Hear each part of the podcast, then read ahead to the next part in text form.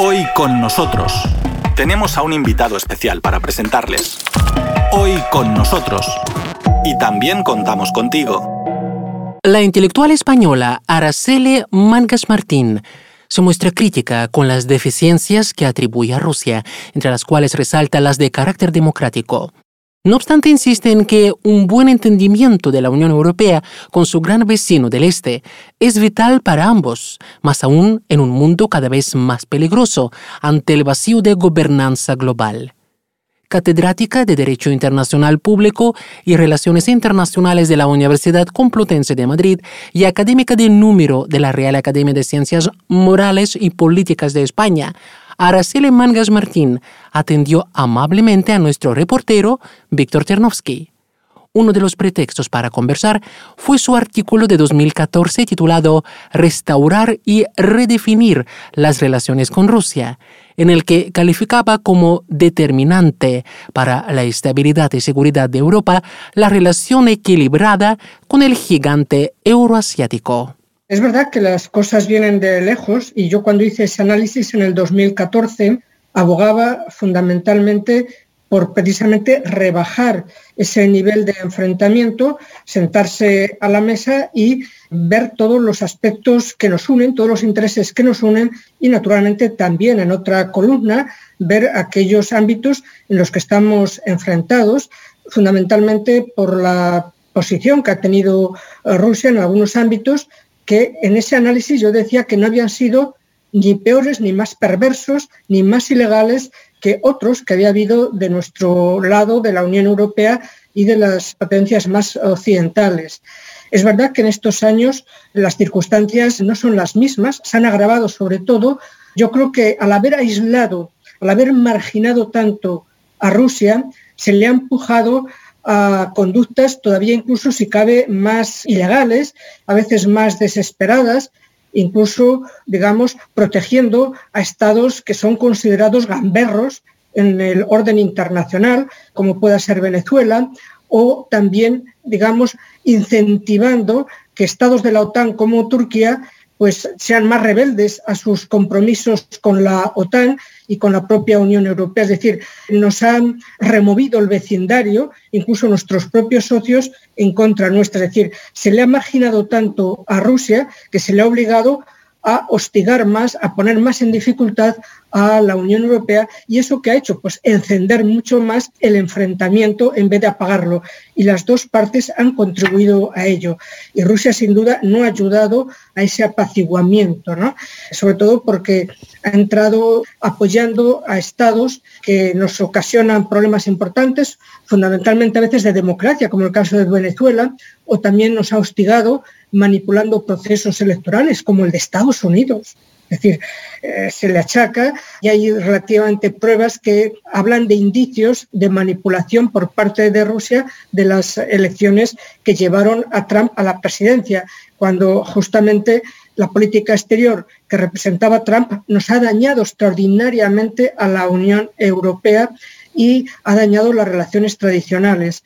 Comprendo la posición del señor Lavrov, al que, por cierto, estimo muchísimo, me parece un gran profesor de Derecho Internacional, me parece una persona muy sensata y que no ha tenido más remedio, bueno, pues que acompañar como ministro parte de una política que a lo mejor podía él haber moderado algo, sobre todo en las acciones por parte de Rusia, insisto, en Estados Unidos, también en España. Nosotros, en relación con el problema de Cataluña, no nos ayudó mucho porque bueno, hubo manipulación de la información y porque tampoco ha hecho grandes progresos Rusia en su camino hacia la democracia, que se ha estancado en exceso en estos años. Pero insisto, quizá porque el presidente Putin se ha visto muy marginado, muy hostigado por parte de la Unión Soviética, que tenía que haber, digamos, apaciguado, haber dulcificado esa posición y tender puentes con Rusia. De un lado y de otro no ha habido la posición adecuada. Y si Rusia ahora amenaza con levantarse de la mesa y romper más relaciones, no digo las relaciones diplomáticas, sino precisamente hacerlas todavía más difíciles con la Unión Europea, no creo que eso sea una buena medida. Lavrov como no solo buen profesor de Derecho Internacional, sino también como buen diplomático, que ha demostrado ser un buen diplomático es el que aguanta en la mesa de la negociación, pase lo que pase, y no deja ser provocado por la otra parte. Yo espero que Rusia, Lavrov, no se deje provocar por la Unión Europea con esta vuelta de tuerca por parte de la Unión Europea contra Rusia. Yo creo que debe aguantar bien sentado en la mesa, bien sentado en la silla y, por el contrario, ir ofreciendo alternativas que desmantelen esta política de hostigamiento que a mí me ha parecido muy incorrecta, muy dañina para nosotros mismos ya entonces en 2014 y esa espiral se ha continuado. Y sabe, usted ha dicho sobre las declaraciones de Lavrov y yo solamente quisiera hacer un pequeño comentario porque los periodistas obviamente pidieron mm, recientemente, también hace unos días, comentar las palabras de Lavrov al portavoz de la presidencia rusa, Dmitry Peskov. A lo que Peskov respondió una cosa interesante, dijo que no es necesario desde el Kremlin comentar las palabras del canciller, porque las palabras del canciller, dijo el portavoz del Kremlin, transmiten la opinión desde la presidencia. Entonces eso me pareció interesante. ¿Sabe? Una cosa, yo creo que sus palabras dejan claro, entre otras cosas, que por qué, digamos, es mal tener a Rusia como mal vecino, así diríamos. ¿Por qué Rusia puede crear problemas, no? Pero también yo creo que hay otro aspecto y que Rusia puede ser uh, un importante socio para la Unión Europea en muchos aspectos. Y yo sobre esto quisiera preguntarle, quizás usted podría expresar su opinión al respecto, en qué Rusia es importante para la Unión Europea en, buen sentido, ¿no? Sí. Primero decirle que no se trata solamente de considerar a Rusia como un buen vecino. Al fin y al cabo, Turquía forma parte de la Alianza Atlántica y es un mal vecino. ¿eh? Es un mal vecino y se ha visto que está debilitando la Alianza Atlántica y está llevando a cabo acciones belicosas, todavía incluso más que Rusia, y poniendo en dificultad todo el Mediterráneo. Y volviendo a su pregunta, efectivamente yo creo que es que Rusia es un socio importante para nosotros. Tienes que hay que olvidar el pasado comunista de Rusia y volver a la creencia de la potencia rusa que lo fue durante varios siglos y que fue muy importante en la historia de Europa. Y que además cuando hubo entendimiento entre Berlín y Moscú, cuando hubo un movimiento entre Francia, Austria, en aquella época los imperios, con Rusia, las relaciones en Europa fueron unas relaciones, por lo menos de diálogo, por lo menos de sentarse a hablar de los grandes problemas del continente europeo. Además, Rusia, en este mundo, con la amenaza yihadista, islamista, pues claro, pertenece a nuestro mundo occidental, a nuestro mundo cristiano, claramente, ¿no? Y por tanto que comparte unos valores supremos sobre el ser humano, sobre la cultura occidental. Rusia ha estado siempre en la cultura occidental. Por lo menos es muy claro desde hace tres, cuatro siglos, ¿no?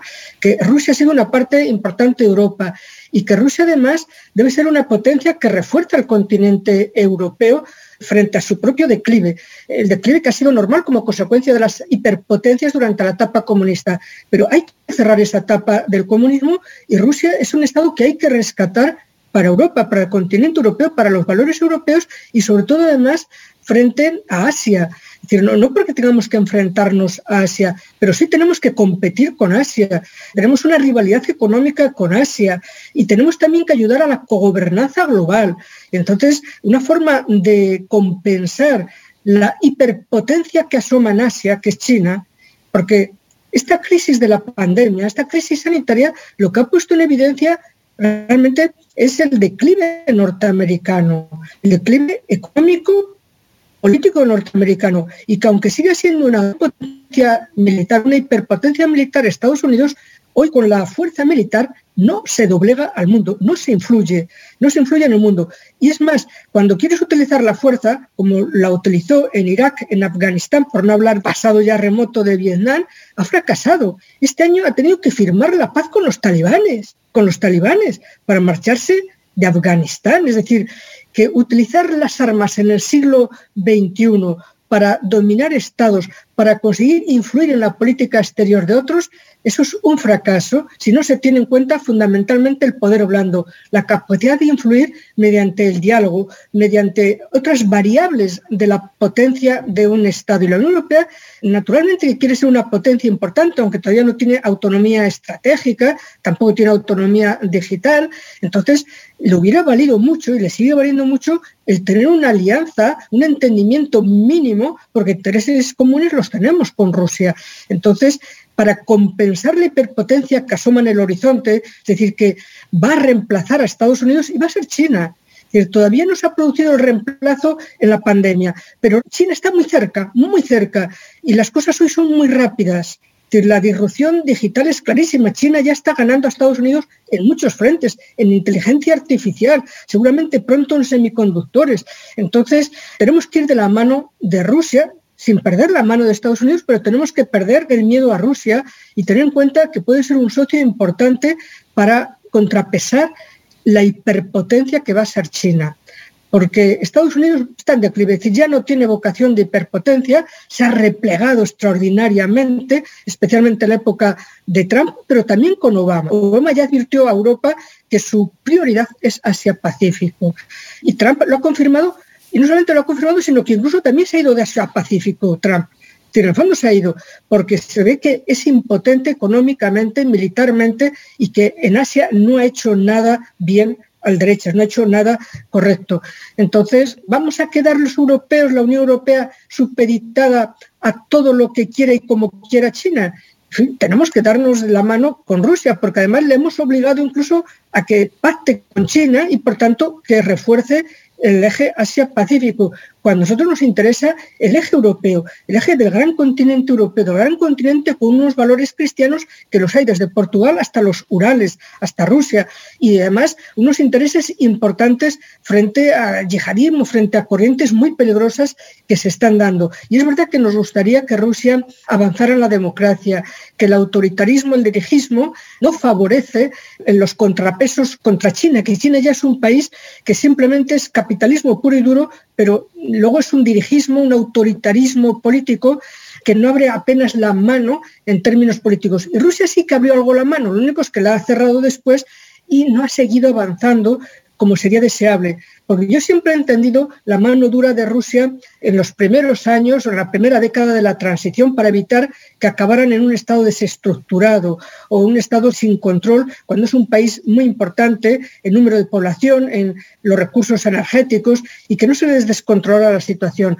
Pero hay que ir poco a poco avanzando poco a poco, pero avanzar siempre en un sentido democrático, porque además favorece la economía, favorece además la riqueza de las naciones, el utilizar el talento de toda la población, independientemente de la ideología que tenga.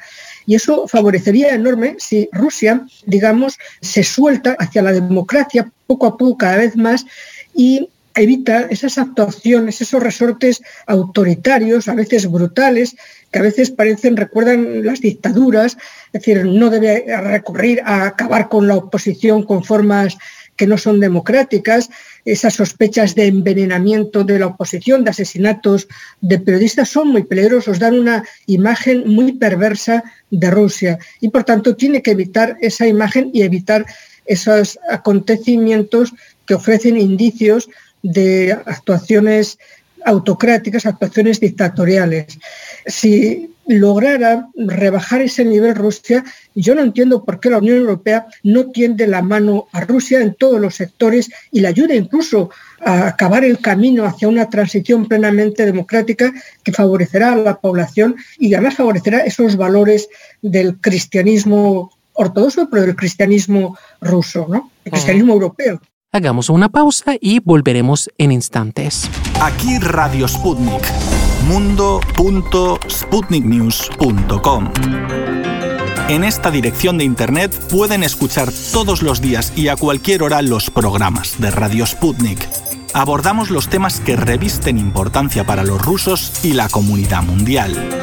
Destacados expertos evalúan los acontecimientos de actualidad. Radio Sputnik cuenta lo que otros callan. Damos continuación al programa Hoy con nosotros, protagonizado en esta ocasión por la intelectual española Araceli Mangas Martín, con la que conversó nuestro reportero Víctor Ternovsky. Señor Araceli, ¿sabe? Yo quisiera, si me permite, precisar una cosa, por si yo lo entiendo bien, porque usted ha mencionado un declive ¿no? de Estados Unidos en muchos sentidos. Y yo entiendo qué significa eso, que un declive de Estados Unidos va a significar quizás eh, agravamiento de algunos conflictos internacionales y es en estas circunstancias en la que a la Unión Europea le interesa aliarse con Rusia ante los crecientes riesgos internacionales. Es decir, que eh, un Estados Unidos debilitado provoca que aparecen otros centros, a veces quizás peligrosos un poco para la Unión Europea, como China. Es en ese contexto en el que también tiene fundamento y vale la pena esta alianza con. Yo entiendo bien esa idea. Sí, sí, efectivamente. Eh, ya no solamente China, porque China todavía no ha enseñado una cara brutal, una cara violenta. No, no, es un capitalismo puro y duro y quiere influir, quiere reputación, quiere reconocimiento en el mundo y el problema es que como China todavía no ha reemplazado a Estados Unidos, que el declive es muy claro en lo político y en lo económico, el problema es que están surgiendo potencias regionales medias que ante el vacío de gobernanza global, porque Estados Unidos está en declive, pero tampoco la Unión Europea emerge para contrapesar a China lo suficientemente. Y China todavía no ha ocupado el lugar de un gran hegemón, de una gran hegemonía, de una hiperpotencia, todavía no se lo cree, está buscando más reputación, más reconocimiento, con la propia gestión de la pandemia posiblemente lo logren. Aunque sea en el origen de la pandemia, la están gestionando muy bien, con eficiencia, cómo lo hagan, con qué mayor o menor brutalidad, con qué invasión de datos lo hagan, pero lo están haciendo con eficiencia. Pero a mí me preocupa no tanto China, sino que este vacío que hay en la gobernanza global entre las potencias, y hiperpotencias que están emergiendo, pero no han ocupado el espacio como es China, y que la Unión Europea no consigue ser un tercer pilar en el mundo, el problema son las potencias regionales medias. Es Turquía. Turquía lleva una actuación muy agresiva desde hace tiempo, desde hace ya varios meses, y también porque tiene problemas internos importantes y está demostrado en la vida internacional que cuando una potencia media regional tiene problemas importantes, busca la acción exterior para, digamos, sublimar los conflictos internos. Es decir, el nacionalismo turco de Erdogan es de una brutalidad tremenda. Es de la época realmente del Imperio Otomano. no se han dado cuenta de que hicieron ya un tránsito importante hacia la secularización y ahora están instigando una posición islamista, no como la del yihad, la de la yihad islámica, ni mucho menos, pero muy peligrosa también, y queriendo recuperar espacios en el Mediterráneo. Ha visto que el Mediterráneo tiene vacío, que Estados Unidos no quiere ya mediar en la situación del Mediterráneo, que la Unión Europea no es tan fuerte como para mediar y Turquía sí que ha pensado que es una forma de recobrar el viejo nacionalismo del Imperio Otomano y está mediando en los conflictos o está hostigando a Grecia, está hostigando a Chipre, está hostigando a Libia, está hostigando a Egipto. Otra potencia también peligrosa es Arabia Saudí. ¿eh? Arabia Saudita es muy peligrosa porque durante mucho tiempo alimentó el yihadismo. ¿eh? El Daesh es fruto del fatalismo y del, fanatismo de los saudíes, que luego es verdad que ellos no lo han, digamos, han renegado de ese yihadismo, pero lo han alimentado durante mucho tiempo, ¿no? Y entonces ahora quiere mediar también y quiere ser una potencia importante. Y tiene un enfrentamiento importante con Turquía, pero tiene también un enfrentamiento importante con otros Emiratos Árabes. Efectivamente, bueno, pues eh, con algunos de ellos en corto la crisis en Yemen, la guerra en Yemen, es una guerra alimentada fundamentalmente por Arabia Saudí. Es decir, que hay potencias regionales que se han revelado ante el vacío de la responsabilidad que tenían que haber ejercido China, Estados Unidos, Rusia y la Unión Europea. Y por tanto nos están saliendo criadas respondonas, eh, nos están saliendo potencias medias que cuando un espacio no se ocupa en las relaciones internacionales, quien lo debe ocupar lo ocupan otros. Eso desde siglos. Es decir, si tú no ocupas un espacio, te lo van a ocupar otros. Y entonces, el haberse marchado a Estados Unidos sin que haya emergido una potencia responsable en la zona, y China no tiene interés en el Mediterráneo. su interés sobre todo es que efectivamente esté lo suficientemente pacífico para que los suministros que van por el Mediterráneo se cuiden y que no haya un, un desequilibrio tal que pudiera afectar a la cadena de suministros ya bastante golpeada por la pandemia del COVID-19. ¿no? Entonces, en el Mediterráneo es donde se está viendo la emergencia de potencias regionales, pero sin que ninguna tenga fuerza lo suficiente y es más el enfrentamiento, porque también Turquía y Rusia se han enfrentado en parte, tampoco apoyan a las mismas facciones en Libia, están en parte enfrentadas en Libia. Y eso es muy explosivo, muy explosivo ya sea en términos de corrientes migratorias fuertes, porque Libia, al ser un Estado fallido, las corrientes migratorias están yendo hacia Libia y eso no lo controlamos nosotros y claro, están llegando cantidad de barcos, de migrantes, de pateras a través del Mediterráneo sin que la flota que hay de la OTAN en el Mediterráneo pueda controlar esa situación porque está para controlar otros, sobre todo el que no lleguen armas a las facciones libias, pero acaban llegando por otras vías. Pero el Mediterráneo es hoy explosivo porque no hay un líder internacional o dos líderes o tres que cogobiernen el Mediterráneo. Y afecta a Rusia como nos afecta a nosotros, ¿no? Sabe, yo quizás un pequeño resumen. Yo creo que lo que usted dice describe un panorama internacional muy tenso cuando aparecen nuevos focos potencialmente peligrosos, en esas circunstancias necesita en particular la Unión Europea alianzas. En ese sentido, Rusia es un aliado natural incluso, que Rusia es una buena opción, así diríamos. Sí, sí, Rusia es una buena opción. Lo defendí en el 14, 2014 y lo sigo defendiendo hoy. Es verdad que hay que sentarse, negociar, aguantar firme en la silla de negociación y es verdad que también Rusia, para que sea aceptable por nuestra población que Rusia es por lo menos no es un adversario y que puede llegar a ser un socio, incluso un socio estratégico importante, también es verdad que Rusia tiene que mandar mensajes de tranquilidad de que va por el buen camino en la democracia que hace progresos en materia, sobre todo de respeto a la oposición política. En democracia, si no respetas a la oposición y no aceptas la rivalidad y la competición en la oposición y te dedicas a masacrarla o te dedicas a envenenar o hay indicios de que no se le permite el acceso a los medios de comunicación, eso en Occidente no se acepta fácilmente. Entonces yo creo que es bueno también para Rusia consolidar su democracia, lo que ha hecho, y no envenenar ese camino y fuerte. ¿no? Entonces yo creo que ya no habría ningún tipo de objeción por parte de la población y los medios de comunicación europeos si ven progresos en Rusia. No tiene por qué hacerlos públicos, pero sí tiene que conversar con la Unión Europea de que le tiene que ayudar precisamente a esa transición completa hacia la democracia y que confiemos en Rusia como un socio presentable internacionalmente y como un socio absolutamente necesario para la Unión Europea, un socio estratégico para el futuro que es ya el presente de todos nosotros. Y sabe, yo creo que es un hecho interesante porque usted cuando habla sobre que Rusia es un socio, es interesante que, por ejemplo, el mismo canciller Lavrov, si mirar sus discursos de hace años, estuvo presente el tema de una Europa grande de Lisboa a Vladivostok. Incluso el propio presidente ruso lo decía. Otra cosa que ahora mismo vemos un poco otra situación que quizás un poco radicalizó Rusia, pero en cualquier caso esta idea estuvo presente. Y yo creo que eso confirma sus palabras de que potencialmente que si ese camino existe, otra cosa que una serie de errores, de incomprensiones nos conllevó a esta situación. Sí, sí. Yo creo que se podrá llegar a esa situación si efectivamente los errores y la visión de algunos procesos internos de Rusia se comprenden y sobre todo se entiende que hay una intención clara, una voluntad de Rusia de ser un Estado democrático pleno y sobre todo con sensibilidad democrática, con sensibilidad para la oposición y para los medios de comunicación diversos. Entonces, la Unión Europea no puede objetar a Rusia como socio. Al fin y al cabo, hay estados en América Latina, en algunas zonas de Asia, que son también socios estratégicos y no son tampoco un ejemplo perfecto de democracia.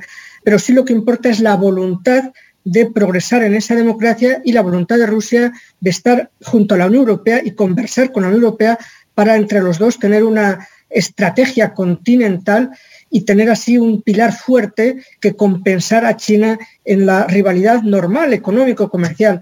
Pero también, Víctor, me gustaría decirle que tampoco creo que vivamos actualmente en el peor de los mundos, ¿no? Es decir, siempre ha habido tensiones, siempre ha habido incertidumbres en las relaciones internacionales y ha habido crisis. No es el peor de los mundos el actual. El interregnum después de la caída del muro de Berlín continúa porque no ha habido una consolidación de grandes potencias y la gran potencia que era Estados Unidos cada vez ha ido debilitándose más. Por tanto, yo creo que un buen entendimiento entre Europa con Rusia y la Unión Europea es vital para el futuro de ambos. ¿no? Un tema que está presente en las relaciones bilaterales y que también está presente en su artículo sobre la importancia de la cooperación energética entre Rusia y la Unión Europea. Y yo no sé, quizás usted tenga algún comentario con respecto a esta situación en torno a este proyecto ruso Nord Stream 2, que también está dependiendo de esta situación. Por ejemplo, usted ha mencionado la situación con la oposición, yo creo que el caso particular de Navalny. Entonces, eso también sirvió de razón para que otra vez este proyecto de Nord Stream 2 se encuentre en riesgo y Alemania incluso ahora que siempre estaba a favor de ese proyecto, ahora no se entiende demasiado bien la postura. ¿Qué le parece la situación en torno a este proyecto y su congelamiento y su cancelación de este proyecto? Eso sería... Hombre, yo no desearía la cancelación del proyecto porque al fin y al cabo Rusia es vital para los intereses energéticos de una parte del continente, especialmente de la parte más próxima a Rusia, como es el este europeo. ¿no? Tenemos una dependencia importante de Rusia en esa materia, eh, no podemos dañarnos tomando decisiones que aunque dañen a Rusia, nos dañan fundamentalmente a nosotros. Les damos la patada en nuestro propio trasero, si me permite la expresión. ¿no? Yo creo que hay que volver al diálogo y sobre todo, yo creo que mm, el diálogo sobre todo con Alemania. Alemania es el país más neutral a la hora de percibir la importancia de Rusia. Es verdad que está muy influida por los socios del Este, pero la cancillera alemana tiene una visión mucho más amplia, no es una visión tan sectaria como tienen algunos países del este de la Unión Europea. ¿no? Y yo creo que la clave es negociar con Alemania, persuadir a Alemania de que Rusia no es un peligro para Europa, no es un peligro para la democracia en Europa, que no es un país que vaya a aumentar su autoritarismo con acciones sospechosas. hay que volver a la confianza, es decir, se ha roto la confianza con Rusia, es claro. Víctor, se ha roto la confianza con Rusia y entonces hay que restablecer, hay que restañar las heridas y una vez que se restañen las heridas y Rusia vuelva a la senda democrática plena, yo creo que Alemania es la primera interesada económicamente, estratégicamente, políticamente en la alianza con Rusia. Y somos muy dependientes energéticos en la Unión Europea. Tenemos los pies de barro en materia de energía. Somos una gran potencia, pero con pies de barro porque tenemos una dependencia estratégica del exterior. Bueno, además también dependencia sanitaria, como se ha podido ver, de China. Nos fabrica la mayoría de los fármacos, de las medicinas. Entonces, volver a restablecer la confianza con Rusia es vital y de Rusia para con la Unión Europea. Y sobre todo Alemania es la clave. Alemania es el país hegemónico en la Unión Europea y no es un país irracional, es un país basado en el pensamiento racional, con una fuerte conciencia democrática y esa forma de actuar con la oposición no la traga Alemania. Y además, eh, observe que Merkel es la derecha, es el centro derecha, es decir, no es el centro izquierda y yo creo que ellos son vitales. Alemania siempre ha sido un país muy próximo, tanto en la época de los tares como en la actualidad con Rusia. Y la clave es volver a ganar la confianza de Alemania. Estoy segura que tendrán la confianza de todos los demás. Y hasta aquí una nueva edición del programa, hoy con nosotros, protagonizada por la intelectual española Araceli Mangas Martín. Hoy con nosotros, en Radio Sputnik desde Moscú.